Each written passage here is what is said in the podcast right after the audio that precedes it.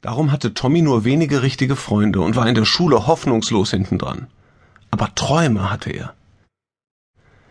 An diesem Abend strengte Tommy sich mächtig an mit seinem Aufsatz.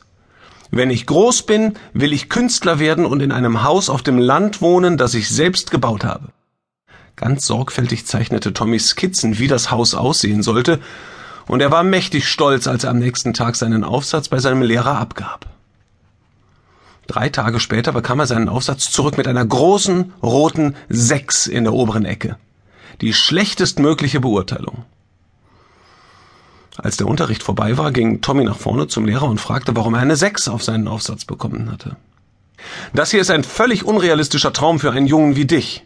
Du bist arm, hast fast keine Schulbildung, du hast keinerlei künstlerische Begabung und du weißt nichts darüber, wie man ein Haus baut. Wenn du einen Aufsatz über einen etwas realistischeren Traum schreibst, dann kann ich dir eine bessere Note darauf geben. Tommy wusste nicht, was er tun sollte. Er dachte den ganzen Heimweg darüber nach und am Abend beim Zubettgehen fragte er seinen Vater, was er tun sollte. Sein Vater setzte sich auf Tommys Bettkante und schaute ihn ernst an. Das ist dein Traum, Tommy, sagte er. Du musst entscheiden, wie wichtig er für dich ist. Am nächsten Tag gab Tommy denselben Aufsatz noch einmal ab und sagte, Sie können bei dieser Note bleiben und ich bleibe bei meinem Traum. 30 Jahre später erzählte Tommy diese Geschichte 20 Kindern, die zu ihm zu einem Malkurs gekommen waren.